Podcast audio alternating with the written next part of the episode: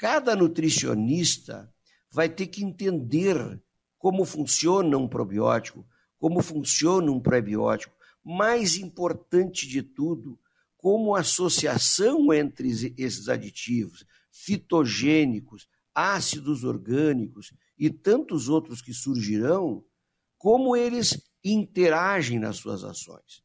Ter a expectativa de que um único produto servirá para tudo é um exagero, eventualmente, por parte de quem terá que tomar decisão.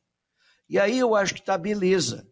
Cada profissional, através do convencimento dos fornecedores, através dos seus conhecimentos, ele terá condições de dizer: eu quero pegar o produto A, porque associado com o produto B, ele me protege o intestino, ele favorece o desenvolvimento da microflora que me interessa e coisas desse tipo. Então, quero dizer o seguinte: nós estamos vivendo uma nova fase na produção animal.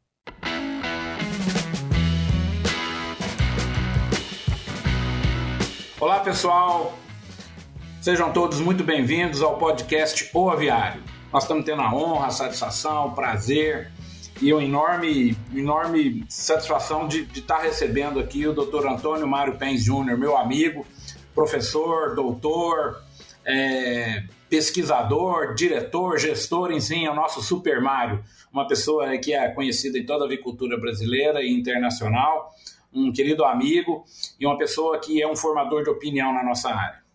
É, eu vou rapidamente aqui é, descrever para vocês, embora acho que nem seria necessário, porque o Pens é super conhecido Brasil afora, mas de qualquer jeito, o Dr. Pens é engenheiro agrônomo pela Universidade Federal do Rio Grande do Sul, a URGS, tem o seu mestrado pela mesma URGS, é, na, na área de concentração e zootecnia, fez o seu PhD em nutrição na University of California, em Davis, nos Estados Unidos, cursou o seu pós-doutorado no Poultry Science Department da University of the Georgia, onde trabalhou lá com o Dr. Jensen.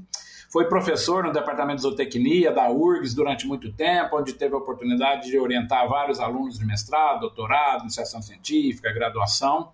Dr. Pence tem palestras em mais, em mais de 30 países ao, ao redor do mundo, então, o Dr. Pence conhece praticamente a avicultura, né, aqui do Cone Sul, Estados Unidos, Europa, Ásia, e um conhecimento por dentro mesmo, tanto no chão ali, no manejo, com os granjeiros, também como conversando também com né, os gestores, os CEOs dessas, dessas aviculturas mundiais aí. O Dr. Pence já foi né, merecedor de várias homenagens por várias instituições, enfim. E atualmente o Dr. Pence é diretor mundial de contas estratégicas da empresa Cargill Animal Nutrition, né, que desenvolve um trabalho aí né, também na área técnica no mundo inteiro. Bem, meu prezado amigo Café, é, que coisa bem boa conversar com o professor Café e dessa forma, é, diria formal, né? Porque um podcast sempre é um, apresenta alguma formalidade e, e dizer que sempre é muito bom é, comunicar com as pessoas e, e colocar um pouco da nossa experiência, não é? Agradeço muito a introdução, muito, muito assim, muito de um amigo mesmo, e estou aqui à disposição para nossa conversa. Bom, então nesse primeiro bloco de, de, de nutrição, eu queria é, a sua opinião, Pens, de como que você enxerga hoje é, a questão uh, da retirada, da proibição, do banimento, certo, dos antibióticos promotores de crescimento ou os antibióticos melhoradores de desempenho. É, já acho que já não é uma questão de si, né? É de quando esses, esses, esses, essas moléculas vão ser proibidas no país. E, e, assim, qual que é o plano B dos nutricionistas que hoje usam essas estratégicas? O que, que você acha que eles vão ter que fazer para se adaptar a esse desafio de fazer nutrição sem esses melhoradores de desempenho? Como que você enxerga essa questão? É, eu acho que essa questão ela, ela é muito importante e no Brasil já há algum tempo ela é, se torna relevante na nossa avicultura, tendo em vista que nós exportamos 30% ou mais daquilo que produzimos no Brasil. E aí nós temos que é, identificar as exigências de quem compra e atender essas exigências, não é? A visão que eu tenho uh, neste particular, uh, café é a seguinte. Bom, primeiro, tu disseste uma coisa que eu concordo, tu disseste uma coisa que eu concordo, que é não há volta, não é? Uh, isso é um processo que iniciou no século passado, se a gente pode falar assim, lá pelo início, final da década de 80, em alguns países, depois isso uh, migrou em todo o mercado como europeu, uh, e nós, de certa maneira, nós estamos num processo de entendimento disso. Né? Eu sempre disse o seguinte: depois que nós aprendemos com os europeus, que levaram muito tempo para aprender, sofreram com isso, nós temos algumas vantagens para não cometer o mesmo erro. Ou seja, já temos algumas informações que são absolutamente relevantes. Primeiro, é possível produzir sem antibiótico melhorador de desempenho. Mas é muito importante que todos nós entendamos que houve uma mudança muito significativa no processo de produção. O que a gente chama da na tríade epidemiológica, no passado a gente olhava para o microorganismo como um vilão. E nós nos valíamos dos antibióticos, quer seja os melhoradores de desempenho, como os terapêuticos, de forma preventiva ou curativa, e aquilo parece que resolvia o problema. E, de fato, minimizava o problema tu trazia granjas com piores resultados para valores mais próximos da média. Quando chega a retirada, existe uma mudança muito importante no processo produtivo. Nós não olhamos mais o microorganismo e sim olhamos o hospedeiro. Nós temos que deixar o hospedeiro bem preparado para se valer dos micro-organismos que são parceiros comensais e também preparado aqueles micro-organismos que continuam sendo patógenos. Então, como eu dizia lá no meu tempo de, de professor na veterinária, eu dizia que os veterinários lá da minha época no início tinham que conhecer muita estatística e farmacologia. Hoje eu acho que os veterinários e todos os colegas que trabalham na área da produção animal têm que conhecer muito de estatística, microbiologia e saúde intestinal. É uma mudança de panorama. Uma outra coisa importante que deve ser dita: as granjas que são consideradas as piores dentro de um contexto daquela integração, elas sofrerão mais com isso porque ter expectativa de que os aditivos não antibióticos tenham funções, ações microbianas ou antimicrobianas, como tem os antibióticos, é um risco que eu acho que a gente não deve tomar. Então, granjas piores terão que ter outros cuidados, onde o cuidado de manejo é, nunca indispensável, as boas práticas de produção, de produção elas são é, inevitáveis, não é?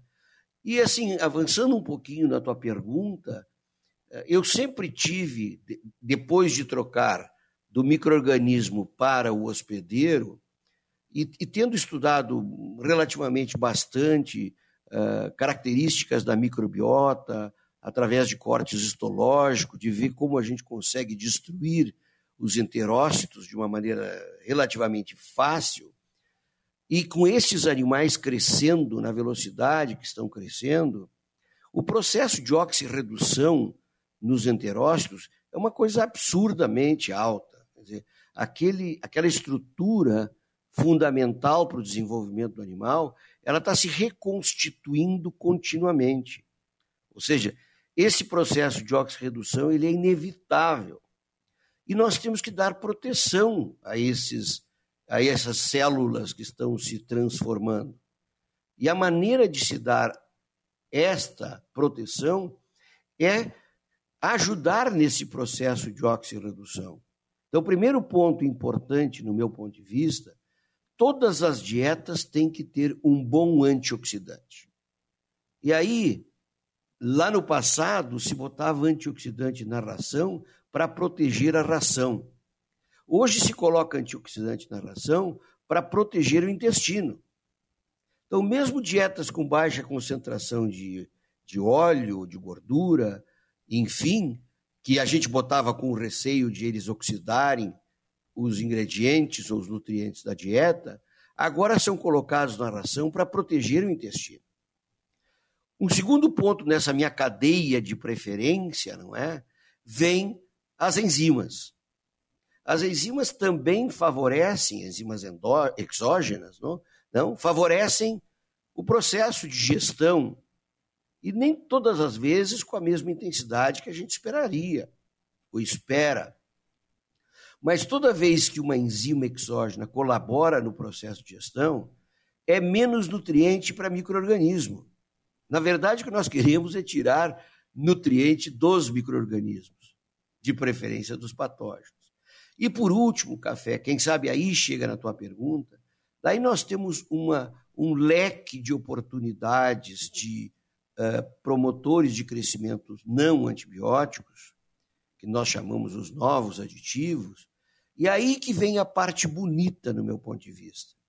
Cada nutricionista vai ter que entender como funciona um probiótico, como funciona um prebiótico. Mais importante de tudo, como a associação entre esses aditivos fitogênicos, ácidos orgânicos e tantos outros que surgirão, como eles interagem nas suas ações.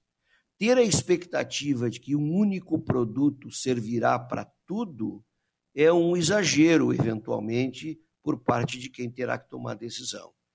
E aí eu acho que está beleza.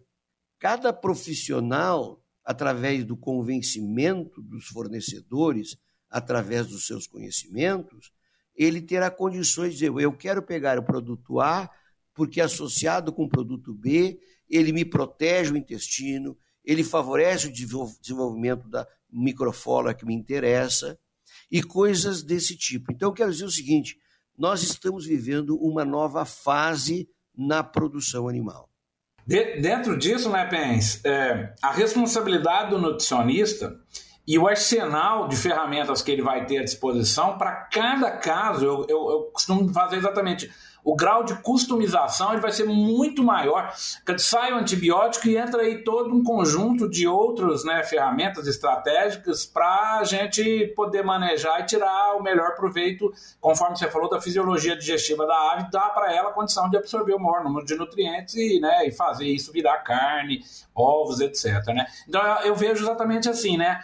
E conforme você falou, é, é, uma, é meio que customizado, né? Não vai ter uma solução única. Não sai antibiótico e entra probiótico. Não vai ser assim, né? Pense. É, vai exigir cada caso vai ter, inclusive assim, não é só o nutricionista, ele vai chamar o sanitarista, ele vai chamar o manejista, ele vai, ele vai chamar outros né, é, elementos para ajudar a tomar a decisão como que isso né, vai fazer. Enfim, é claro, nós estamos falando de um futuro que está próximo, que ainda não é realidade, mas eu acredito que com tantas né, novas é, produtos no mercado, o nutricionista vai ter muito trabalho, vai ter que estudar muito para tomar a decisão correta, né? Tu sabes que eu acho que a tua colocação é o que eu sinto.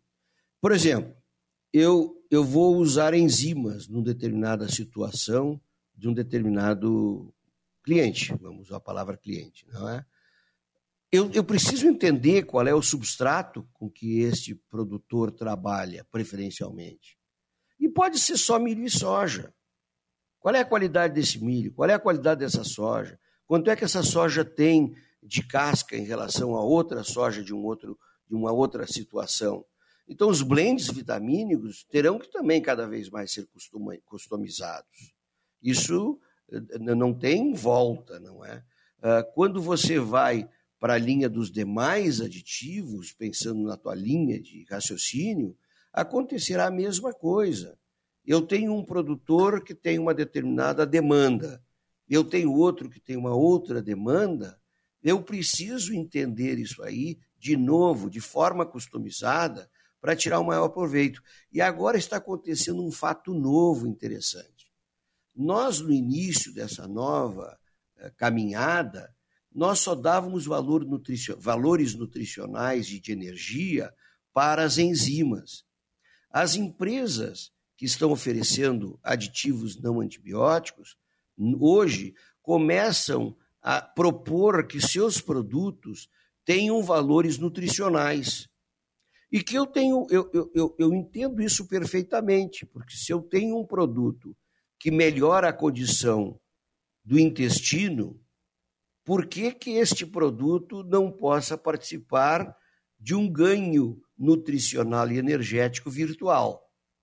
Só que aí o nutricionista vai ter que ter o cuidado, porque como ele vai utilizar diferentes enzimas, diferentes aditivos, essa, essa relação de nutrientes de um produto para o outro certamente não será aditiva.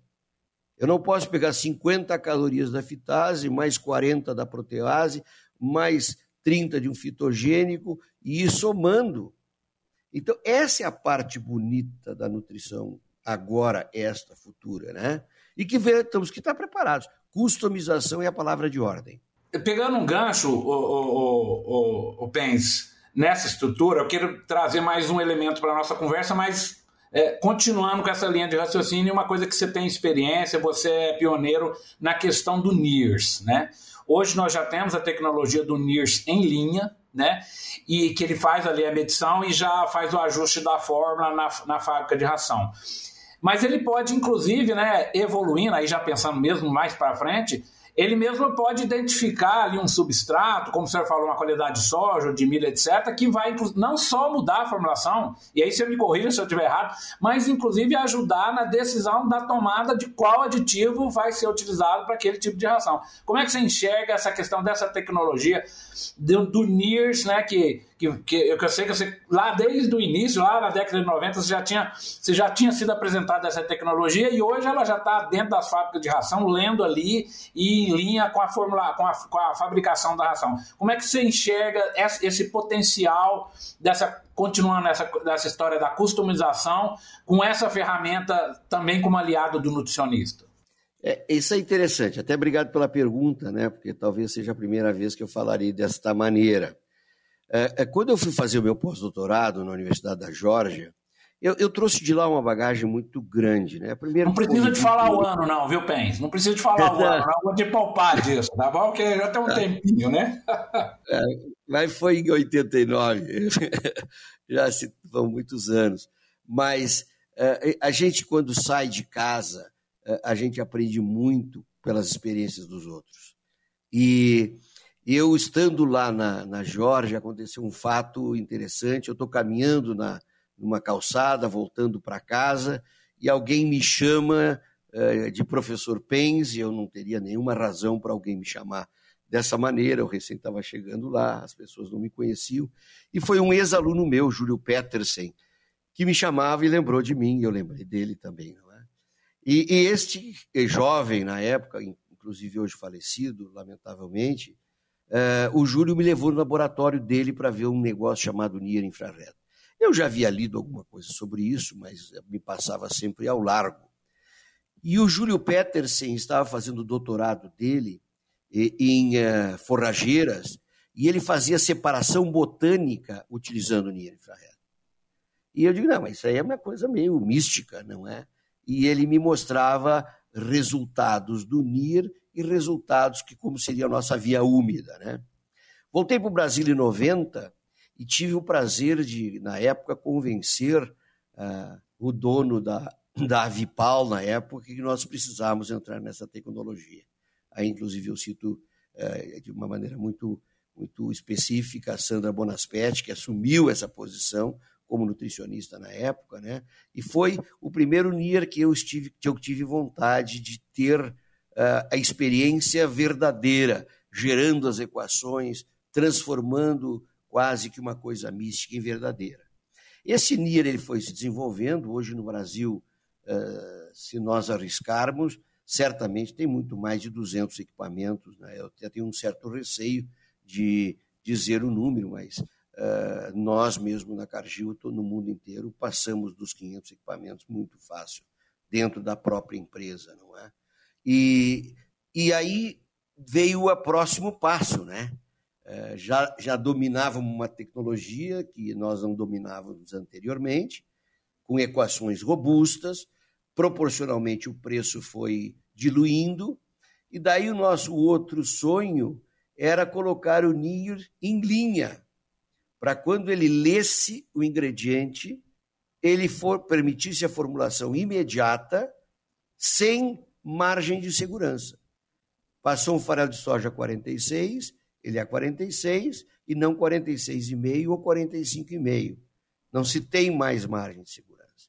E essa tecnologia foi desenvolvida por nós na, dentro da Cargill com um parceiro, uma empresa parceira que nos deu toda a assistência para isso. Hoje a tecnologia é da empresa.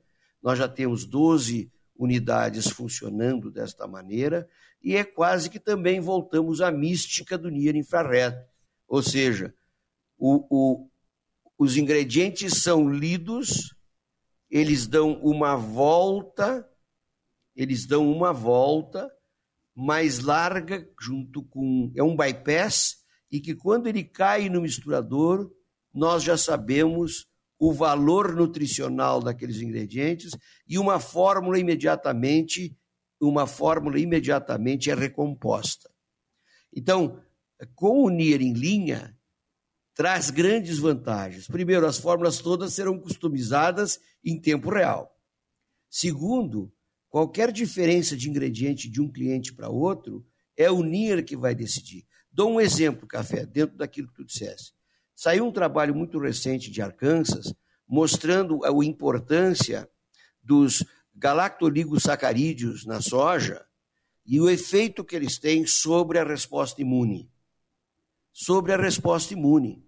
Ou seja, se eu tenho uma soja que tem 46% e tem mais fibra eu vou ter que pensar numa enzima com uma proposta de minimização desses polissacarídeos não amiláceos, não é? E isso você faz em tempo real. Isso você faz em tempo real.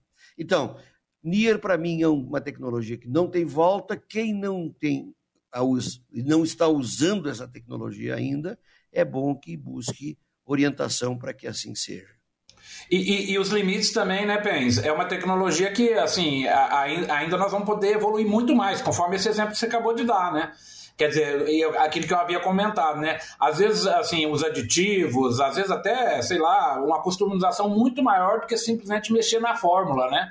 É uma coisa que, que, assim, nós vamos começar a aprender com essa nova tecnologia e isso, quer dizer, o limite aí vai, vai ser a criatividade mesmo dos nutricionistas das empresas, o que vai dar mais responsabilidade, né? para os nossos colegas nutricionistas aí de campo, que toda hora tem que tomar uma decisão, né, Pens? E muitas das nossas empresas não têm silos suficientes nas fábricas de ração para segregação. E terminam tendo prejuízos de resultado porque os ingredientes vão entrando na fábrica como commodities. Então, se eu acertei com o fornecedor de soja 46% e ele me entrega com 46%, eu estou feliz.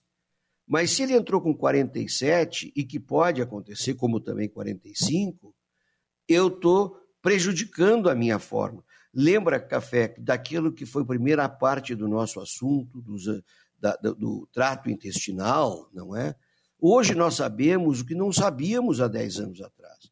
10 anos atrás nós queríamos tirar proteína das dietas, diminuir as proteínas das dietas, para fazer as dietas mais caras. Não, hoje nós tiramos proteína das dietas, claro, com a presença dos aminoácidos sintéticos, mas nós tiramos proteína da dieta porque nós sabemos que excesso de nitrogênio, representado pelos aminoácidos, isso favorece tremendamente o desenvolvimento de uma microbiota que não interessa para o hospedeiro. Então não é mais tirar proteína da dieta para fazer uma dieta mais barata é tirar proteína da dieta de forma criteriosa, evidentemente, se possível, para ajudar o hospedeiro a estar preparado contra desafios microbianos. Ótimo. Bom, acho que a gente pode já mover aqui para o nosso segundo bloco aqui de assuntos, né? E aí explorar, apenas essa sua experiência como gestor, né? É, e aí eu acho que eu acho que seria muito interessante é, pelo que eu conheço, né, um pouquinho da história da Nutron, se resgatar um pouco nesse cenário, né, é, que qual é importante uma pessoa certa no lugar certo, tomando a decisão certa, né?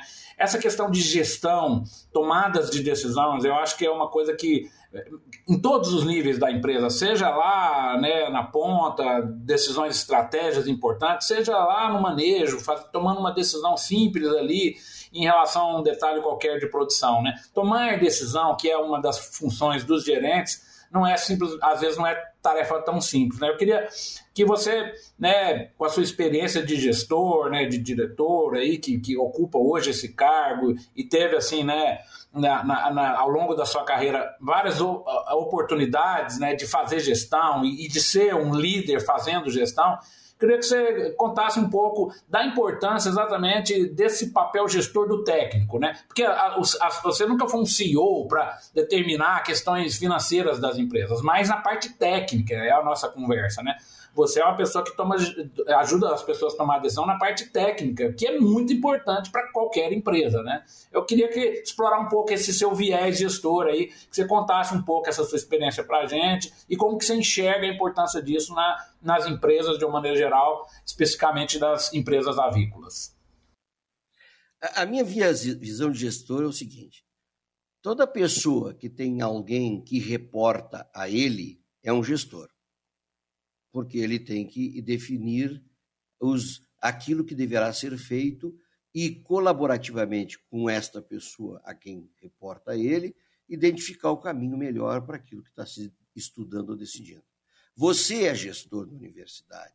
Você tem vários alunos que são alunos não permanentes, porque quando eles terminam o mestrado doutorado, eles vão embora. Mas no período que eles estão aí contigo, eles dependem muito da tua espontaneidade, na relação interpessoal. Então, já estou colocando que o gestor tem que ter a sensibilidade das relações interpessoais. Não é? Então, nós somos gestores. Toda vez que tem alguém para cuidar, que a gente tem que cuidar, a gente é gestor. Não é? Claro, no caso da Nutron, em 1995, quando, junto com Abílio Tardinho, Luciano Ropa, Gabriel Jorge Neto e o Haroldo Amorim, e eu, é? éramos cinco sócios, nós tínhamos um sonho muito grande de criar uma empresa que tivesse uma característica que fosse sem a chance de one man show. Ou seja, nós tínhamos que criar um grupo de técnicos e as pessoas técnicas todas uh, as mais qualificadas possíveis e que toda vez que a gente tem que administrar mentes brilhantes, a gestão ela é mais uh, sofisticada, não é? Porque, especialmente quando se lida com biologia, cujos conceitos não são pragmáticos, os conceitos são muito flexíveis, não é? Então foi um aprendizado muito grande para mim, porque eu dizia que lá na universidade, quando eu era gestor dos meus alunos de mestrado e doutorado, eles ficavam comigo de dois a quatro anos. E eles seguiam seus caminhos e o meu também. Mas quando você cria uma estrutura e que tem que administrar relações interpessoais, a, a, sensação que um gestor deve ter é que as pessoas que estejam com eles tenham um convívio por um longo tempo, de preferência para sempre. E isso depende do gestor. A relação de interface entre pessoas, quem, quem define o, o tom da, da orquestra é o maestro. E aí vem um ponto importante na minha vida, que eu gosto sempre de citar. Eu fui escoteiro por muitos anos. E no escotismo eu aprendi muito disso. Não sei se aprendi tudo, acho que não, mas aprendi dentro de um processo, vivendo com jovens, crianças, que eu era na época, como hoje você é gestor e amanhã outro é gestor do mesmo grupo que tu estás. Porque às vezes o gestor não se sente confortável de que alguém que está no seu grupo, de alguma maneira, assuma a sua gestão. Então, aquela visão piramidal das, uh, dos organogramas, elas hoje são, uh, não é mais piramidal, ela é flat mesmo. Uh, dependendo do, do que você vai fazer na tua atividade, um colega teu do teu grupo é que será o gestor daquela ação. E tem mais, os milênios, eles não gostam de ter gestores. Os milênios gostam de ter mentores. E os milênios gostam de também gerir algo. Então, quando você vai mudando de faixa etária, você também tem que mudar a tua percepção na relação das pessoas com quem tu lidas. E isso eu acho que fomos fazendo muito bem, porque começamos uma empresa que éramos 10 técnicos, hoje em técnicos a empresa Nutron deve ter não, deria, não poderia dizer o número certo, são mais de 1.700 funcionários, mas mais de 700 técnicos no campo lidando com a produção animal, com certeza. Como se mantém essa orquestra aumentando o número de músicos? Se não há bons maestros, as pessoas uh, se desmotivam, se desmotivam. Então, não tenho receita, não sou psicólogo, uh, sou um engenheiro agrônomo simples, mas eu acho que a sensibilidade de lidar com as pessoas é indispensável.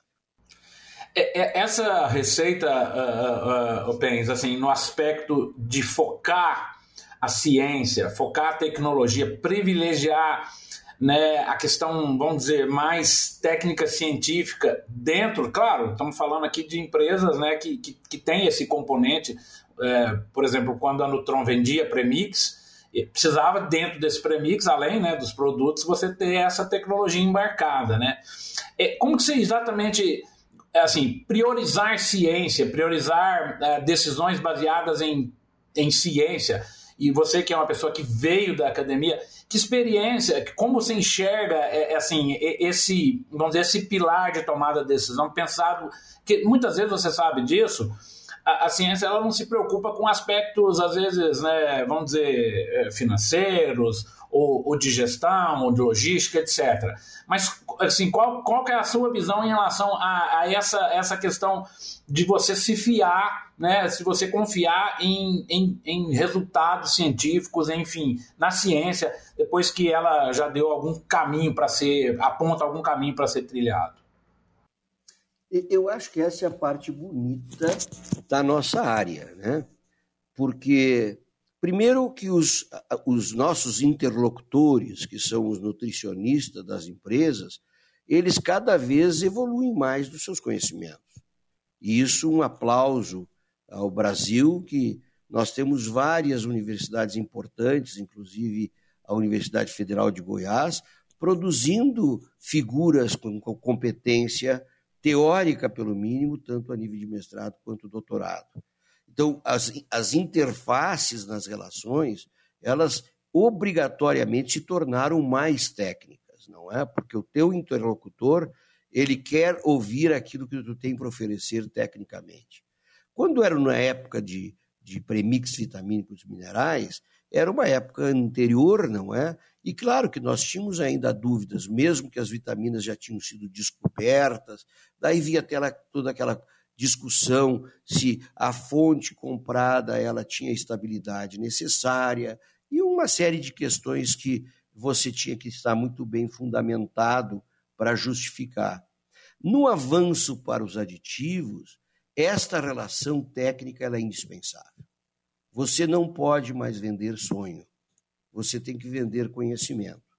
E você tem que não é vender, você tem que convencer conhecimento.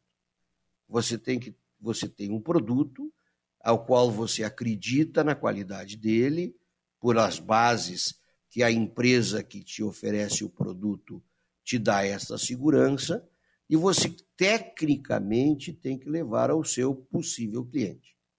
Então isso eleva a barra.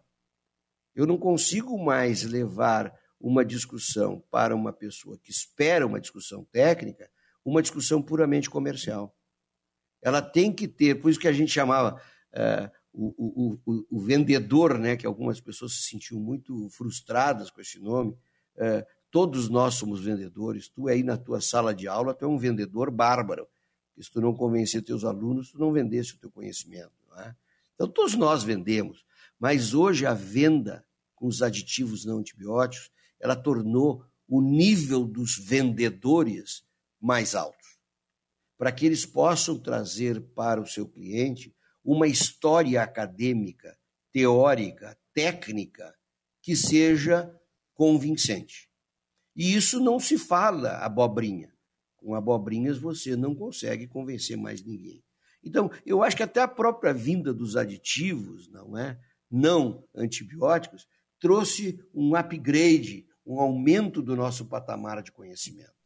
E de novo tu falasse a palavra customização, ela volta aqui. Eu vou conversar com o professor Capfé, deve ter uma agenda preferencial, e esta agenda é que nós vamos levar para a discussão. Eu pego o meu carro, ando 30 quilômetros, a agenda já pode ser outra. Não tem mais copy-paste nem nas conversas. E isso é uma maravilha, sob o ponto de vista acadêmico, né? sob o ponto de vista do conhecimento. E eu acho que o Brasil uh, ele leva uma vantagem que os outros países não levam. Nós temos excelentes profissionais nas empresas fornecedoras, nós temos excelentes profissionais nas empresas de produção, e a responsabilidade de nós termos essas pessoas chama-se Universidades Brasileiras e Embrapa. Foi daí que a ciência no Brasil, lá na década de 70, através da fundação da Embrapa e da permissão por parte do governo da época de nós irmos estudar no exterior, que trouxemos essa bagagem de conhecimento que hoje está assim é, transferida em todos os cantos do nosso Brasil. Então não podemos esquecer que se temos bons profissionais no campo, é porque tivemos universidades e uma Embrapa absurdamente competente para preparar essa gente. É, Pence, quero concordar com você e, e, aproveitar também a oportunidade aqui de prestar minha homenagem aí a essa turma que está no campo, que está aí no, no, no, campo né, na nutrição, está aí na ambiência, está aí na, nos manejos, na sanidade, enfim, na genética. E concordo com você, temos pessoas de, assim, de excepcional qualidade e é por isso que a nossa avicultura é tão forte. Eu já aproveito aí para parabenizar essa turma das empresas que estão aí no campo, fazendo essa avicultura nossa a cada dia mais forte. Bom, vamos caminhando aqui para o nosso último bloco, o Pens. Eu gosto muito dessa conversa sobre. Eu costumo dizer, Pens, que o maior patrimônio que qualquer empresa, indústria, instituição, seja o que for, tem, são as pessoas. São as pessoas que fazem parte da, da, daquela, né, daquela estrutura. Né? Eu acho que, e, e, hoje, fazer gestão, você já começou essa conversa aí falando dos milênios, né? Mas eu queria que você conversasse, explorasse um pouquinho essa questão né, de gente. Né? E, aí, e como você conhece de A a Z, né, você, você é o tipo da pessoa que quando entra numa empresa, né, você tem a humildade, de conversar ali com o um granjeiro, de trocar uma ideia com ele, ele sempre tem alguma coisa para ensinar para a gente. Então você conhece desde ali do chão, ali, né, no manejo, no chão de fábrica, das ações, etc., até o CEO, né? Você chega lá no andar de cima, você normalmente é recebido né, pelo dono da empresa ou pelo CEO da empresa. Como é que você enxerga essa questão, Pens, aí dentro das empresas? Não, não, é claro que é só uma visão, assim, é, é claro, nós não estamos discutindo a fundo questão de gestão de pessoas, né? Nem você é um expert disso, muito menos eu, mas assim, a questão das pessoas, como você enxerga essa, é, essa variável que está presente em qualquer nível, né? Em qualquer empresa, como você conhece essa variável, como é que você enxerga isso de importância, né? Para que, para a gente, para que as empresas tenham sucesso na avicultura? Uma coisa que eu tenho dito e, e, também, de novo, cuidado, eu sou engenheiro agrônomo, né? Isso tem muito uma formação acadêmica na área da psicologia, eu acho que seria favorável para mim, quem sabe, nas minhas interpretações. Mas, para mim, o primeiro indicador de qualquer empresa é a rotatividade por departamento.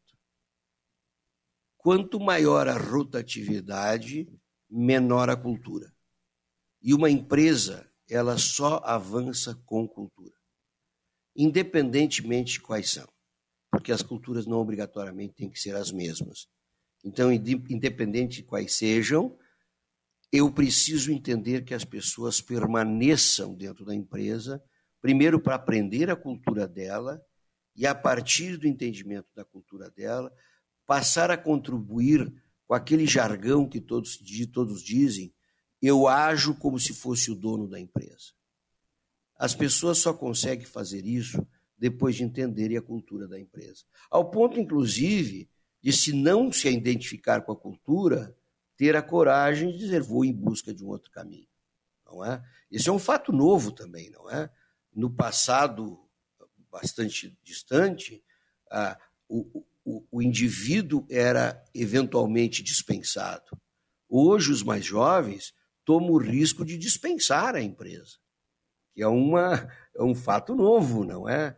E os jovens têm esta coragem, porque está no seu, no seu DNA a, a, descoberta, o desejo de criar, o desejo de ser o, o, o mentor de um grande acontecimento. Então, hoje, gestão de pessoas, uh, uh, café, ela, ela para mim, o grande, o grande propulsor do sucesso ou do insucesso é o líder. Porque se o líder não perceber a importância dele dentro de um contexto de uma empresa, ele naturalmente transforma o seu grupo como um silo. E ao transformar esse grupo como um silo, ele criou a cultura dele e não a cultura da empresa. Então, os grandes problemas que a gente vê em algumas empresas, não é? É que a administração é muito na base do silo.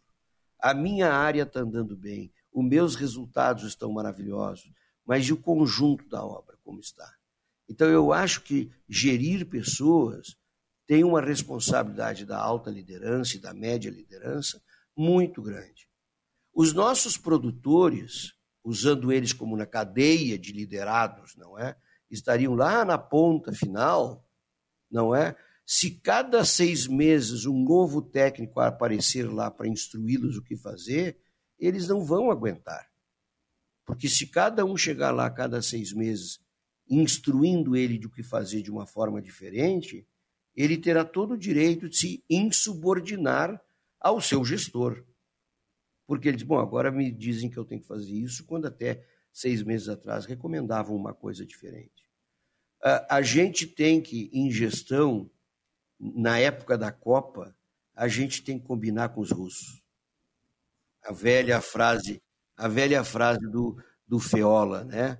Nós temos que combinar com os russos. O que está combinado não sai caro. Agora, se eu não combino o que a gente tem de expectativa e ao receber o retorno não vem de agrado ao que eu esperava, mesmo não tendo combinado, não é justo que a pessoa seja criticada. Vamos combinar para não ser caro. E vamos combinar como o Fiola tentou fazer e o Garrincha não entendeu. Vamos ver o que se combinou com os russos.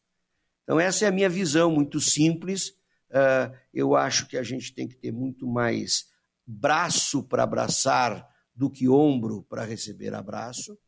Eu acho que a grande relação entre as pessoas é, e eu não quero ser de maneira alguma arrogante, porque não as pessoas que me julguem, não eu que me julgo, mas a gente tem que criar uma relação de empatia entre gestores e aqueles que são seus, eh, vamos dizer, seus eh, dependentes no seu processo.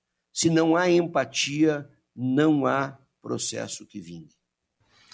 É, tá dado o recado, né, Pens? Eu concordo plenamente com tudo que você falou e eu acho que é, é, é um senhor desafio aí para as empresas é, é, né, fazer essa gestão de pessoas. Bom, já caminhando aqui para o fim, Pens, nós temos aqui no nosso podcast, é uma tradição que a gente termina sempre as entrevistas, né, ou as conversas, né, é, com três perguntas. Né? Nós temos aqui ainda mais alguns minutinhos, então eu vou fazer três perguntas que são né, é, é, clássicas aqui no podcast. Né? A primeira seria: qual é o seu livro favorito relacionado à avicultura? Eu sei que é uma pergunta para da avicultura mais complexa, porque né, não existe um único livro que possa ser uma grande referência para a avicultura, mas, enfim, uma indicação de livro da avicultura do Dr. Pence, qual seria? É, na verdade, hoje, né? Hoje, com toda a internet, eh, as bibliotecas estão encolhendo, né? Eu olho para os meus livros na minha biblioteca com um saudosismo, porque quando eu quero entender algum fenômeno, que eu ia no passado num livro do professor Scott, num livro do professor Summers, no livro do professor Lisson, que deixaram documentos do professor Moran, que deixaram documentos muito importantes, que até hoje são verdadeiros e, e interessantes de voltar atrás. Hoje, claro, hoje a nossa literatura ela está informatizada e nos oportuniza um caminho muito mais rápido e mais efetivo. Mas se eu pudesse dizer um dos livros que mais me marcou é a Nutrição das Aves, né, do Summers and Leeson, mas como assim um ponto histórico que eu tenho e outros livros importantes que para mim na época era muito importante era os, as tabelas do NRC. Nós precisávamos ter uma origem, um, a, quem, a quem buscar ajuda. E a isso os americanos nós temos que reconhecer a importância deles terem colocado aquelas tabelas, que hoje não faz mais sentido, mas na época fazia. A outra pergunta, Pens, é aí mais saindo da avicultura, né? Qual é o seu livro favorito? Eu sei que é difícil ter um livro favorito, mas assim, um livro que vem na sua cabeça, que é um livro que você se apega, enfim, é, que, que, tem né, a ver com a sua história. É, a, a, gente gosta muito de ler, não é? Então, quase que a gente deveria dizer os livros que foram lidos nos últimos seis meses, não é? Mas eu tenho um livro que me marcou ultimamente, que é O Jeito Harvard de Ser Feliz. É, eu tenho algumas dificuldades com relação a isso, e esse autor, o Etcher, ele trouxe é, dicas interessantes para quem. Não é um livro de autoajuda, que particularmente eu não gosto, mas é um livro que traz algumas dicas é, sustentadas em ciência da psicologia positiva e que a gente lendo, uh, eu por, pelo menos, em alguns momentos, inclusive, lembro de dar risada, porque o cara estava eh, achando uma das minhas feridas que eu particularmente não tinha encontrado. Então, O Jeito Harvard de Ser Feliz foi um, um livro que me marcou muito. E, e, por último, na terceira pergunta aqui, na sua opinião, o que diferencia um profissional da avicultura de sucesso? O que, que o profissional de sucesso, na sua opinião, normalmente ele tem? Eu acho que o profissional de sucesso, de novo, com todo respeito, é a minha opinião, não é? é cada um tem a sua, mas primeiro não deve parar de estudar. Eu acho que isso, para que se tenha sucesso, você tenha que estar minimamente informado da, do que está acontecendo. Um profissional de sucesso, ele não pode ser somente de sucesso na sua área de conhecimento ele tem que ter uma visão holística, especialmente na nossa área. Olha o que está acontecendo hoje na Rússia com a Ucrânia. Olha o que está acontecendo nas transformações, nos transportes de ingredientes na Europa. Olha o que está sofrendo a Europa com a energia. O que, que representa isso com a água no futuro próximo? Não é? Eu acho que nós temos que continuar muito focados naquilo que nós entendemos, que conhecemos melhor, mas temos que ter uma visão holística do que está acontecendo. Segundo ponto, não é, é estar disponível. Eu acho que um profissional de sucesso, ele não tem uma atividade das 5 às 8, de segunda a sexta-feira, porque os nossos animais não têm esse calendário. Então nós temos que estar muito atentos, porque às vezes as solicitações elas não são nos dias melhores para a gente. Um terceiro ponto e penúltimo eu acho que o profissional de sucesso tem que ser resiliente. Ele tem que acreditar naquilo que ele vende, oferece, propõe. Porque se ele não acreditar nisso, fica muito difícil, não é? E por último, eh, talvez deveria ter começado por ele, o, o profissional tem que ter paixão por aquilo que faz. Se você não sente um prazer de estar fazendo aquilo que faz, e para os jovens, que, estão aí com seus 25, 30 anos, são pessoas que têm que trabalhar 50 anos. Eu estou completando 50 anos de formado no mês que vem. Então eu posso falar o que a gente tem que fazer para ser feliz em 50 anos na profissão da gente. Se você conseguir constituir tudo isso e no final de tudo a felicidade ela é mais fácil de ser atingida, você encontrou o teu caminho. Não existe como definir café. Os teus graus de trabalho e de alegria não são referências para mim como uma maneira de ser. Eles são referência para mim das coisas que você pode trazer para nós. Então, todo indivíduo tem que ser mentor de alguma coisa. É a única maneira de você deixar um legado. Então, pense, com isso a gente encerra. Eu queria realmente te agradecer profundamente. Muito legal estar aqui conversando, trocando ideias com você. Eu acho que a gente podia, inclusive, né, é, ter mais duas horas de programa. Tinha muita coisa para a gente conversar. Você é realmente uma pessoa iluminada, uma pessoa que traz sempre um otimismo, sempre uma palavra né, apontando é, é, coisas boas, né, trazendo, incentivando as pessoas. Eu acho que é uma pessoa que motiva muitas pessoas. Né? Então, realmente te agradecer. É, eu acho que a gente cumpre o papel nesse podcast, as pessoas vão estar nos escutando aí, nos voos, né, no, na, nas direções, aí, indo para um lugar ou para outro, esperando um avião aqui ou lá é, essa forma no, moderna de comunicação e eu espero aí né, ter trazido aí, tirado né, um pouco dessa, dessa figura né, emblemática que é o nosso querido é, é professor Pens. Eu deixo as palavras finais para você, Pens, e aí a gente encerra esse episódio. Agradeço aí a participação de todo mundo, né, a nossa audiência, as pessoas que estão nos acompanhando. Pens, as palavras finais são suas. Obrigado. Bom, da minha parte, muito obrigado por esse privilégio, né, de poder deixar um pouquinho mais de algumas das coisas que a gente acredita, né, e, e o podcast é legal porque você vai entrevistar várias pessoas, né, cada um, cada um faz parte de um grande Lego, né, uh, essa é a minha peça. Daí amanhã você busca outro, tenta encaixar na minha e algumas não encaixarão, mais do que natural, não é? Comprou o Lego diferente, não vai encaixar a peça. Mas isso não importa, eu acho que a gente tem que deixar mensagens que sejam realmente otimistas, é, café, porque é, é, maçã podre apodrece as demais maçãs. Eu acho que nós temos que cultivar as maçãs boas, nós temos que cultivar as maçãs que pensam. O Brasil é um país que nós temos que continuar olhando ele como um país do presente e do futuro, com toda uma agroindústria pujante, capaz, com produtores rurais incomparáveis, com empresários lá do outro lado absurdamente fantásticos. E esse recheio no meio, que eu digo que são os técnicos, insisto que vieram de universidades importantes e de uma Embrapa que está aí já conosco anos. Então, meu amigo, eu que agradeço a oportunidade, gostei do nome O Viagem, que ficou legal uh, a proposta, não é? E você sabe que toda vez que vocês acharem que eu possa colaborar, eu estarei aqui na frente do público batendo palmas. Um grande abraço a todos e que o Deus esteja no coração de todos nós. Obrigado, obrigado, Pens. Tchau, tchau, gente.